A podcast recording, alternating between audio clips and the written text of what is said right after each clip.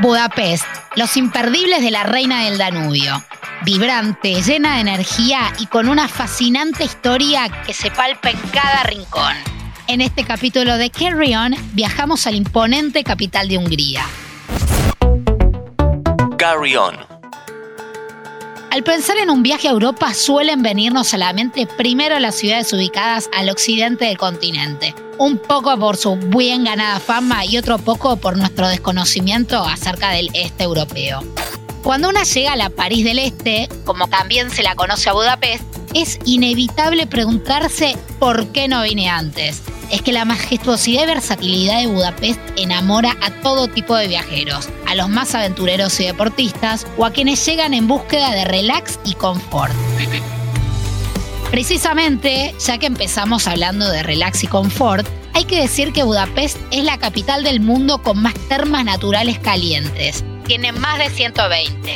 Por eso hay increíbles baños construidos en torno a las piletas de agua termal. Para cumplir con el ritual de los húngaros, me incliné por un clásico, el balneario Széchenyi. Quizás es el más popular y el más grande de Europa, con 15 piletas cubiertas, aunque para mí nada como apreciar la arquitectura del edificio desde las tres descubiertas. Todas tienen distintas temperaturas que te permiten bañarte aún en los inviernos que son helados.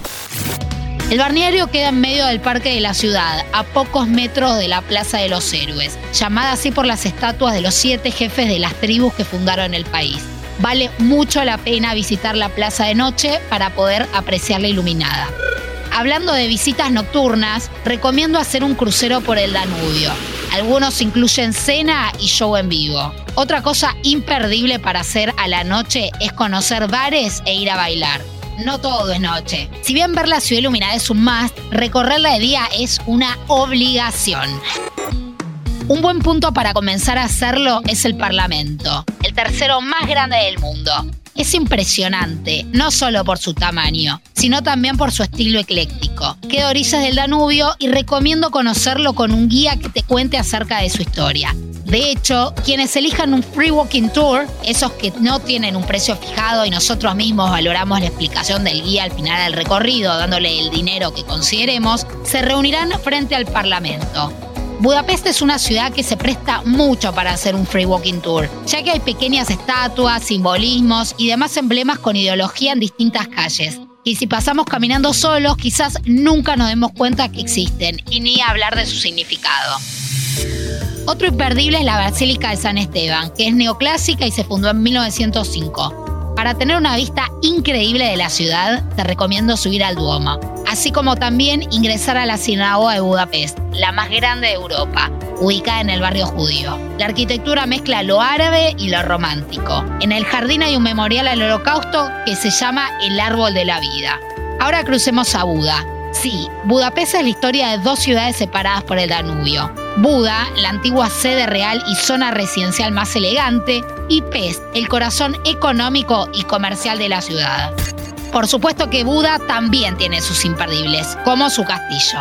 El castillo de Buda tiene cuatro de sus pabellones ocupados por la Galería Nacional de Hungría, además de residir en otros sectores el Museo de Historia de Budapest y la Biblioteca Nacional Széchenyi. Si bien la visita al castillo vale la pena, si no querés ingresar y solo caminás por el exterior, vas a irte igualmente feliz, porque desde ahí las mejores vistas de la ciudad están aseguradas. Cruzar los puentes de Budapest, además de ser una atracción, te permitirán conectar de un lado con el otro de la ciudad. Y si hablamos de imperdibles, en mi lista no puede faltar el comer. Comer en Budapest es económico, contundente y rico. La gastronomía húngara se caracteriza por la inconfundible paprika y el uso de mucha cebolla. Para deleitarte con platos locales y comprar algunos recuerdos y productos típicos, te recomiendo visitar el Mercado Central. Aunque es bastante turístico, merece la pena una visita no solo por la calidad y el sabor de sus platos, sino también por su arquitectura, que es de lo más fotografiable. En el episodio de hoy estuvimos recorriendo una de las ciudades más imponentes de Europa, que se lleva el suspiro de todo aquel que la visita. ¿Qué esperas para hacerlo? Soy Jenny Sersósimo y los espero con las valijas listas para la próxima aventura. ¿Querés auspiciar en Interés General Podcast? Escribinos a contacto arroba interésgeneral.com.ar.